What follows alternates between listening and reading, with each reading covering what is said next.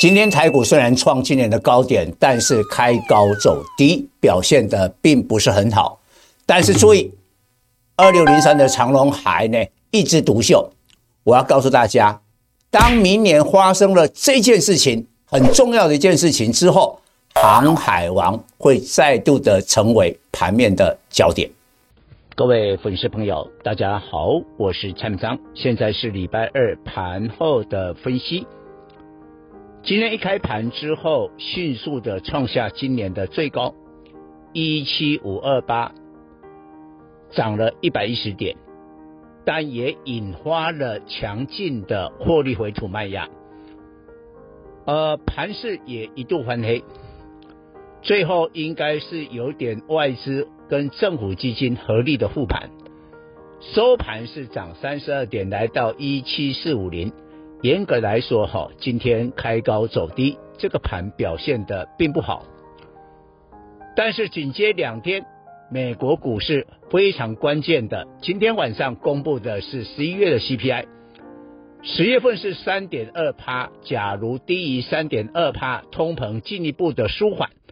大家就会对明年联总会降息有所期待。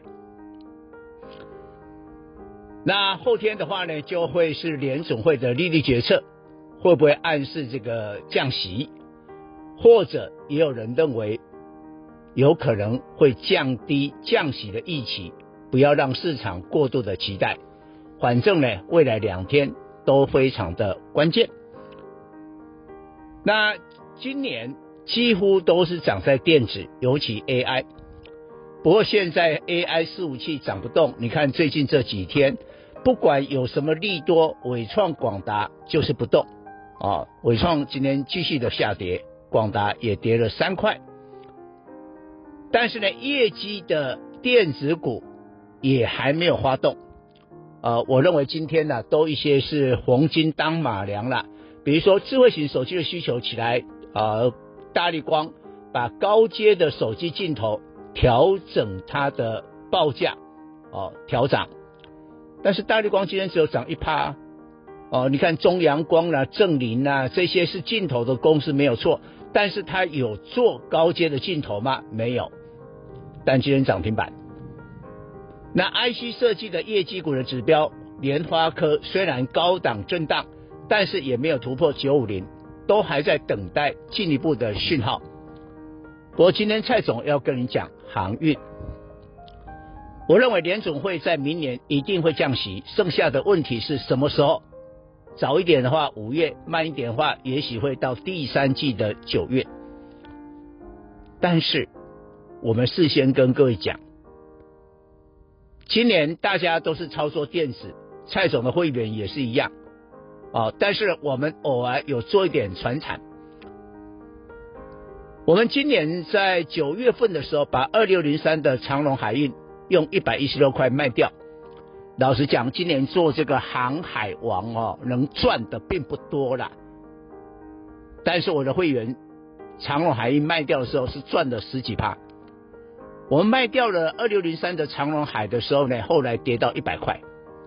但现在长隆海这两天非常强，今天大涨七块，来到一二九，半年的高点，而且爆出了六万多张的成交量。他在试出什么信号？因为蔡总对航海王的操作特别的有经验，在两年前，也就是二零二一年那一年啊，苏伊士运河的一个堵塞啊，这个航海的供需需求很大的变化。我那一年，你看二六零三的长荣啦，二六零九的阳明，二六一五的万海是长成什么样子？长隆、阳明都两百多块哦，万海还有三百多块哦。蔡总几乎是市场分析师最早提航运股的，我的会员哦，在航运股赚了一倍到两倍的一个呃这个这么大的报酬，所以我们对航运股是特别有 feel。那因为今年贸易的减少。高利率是很重要的因素。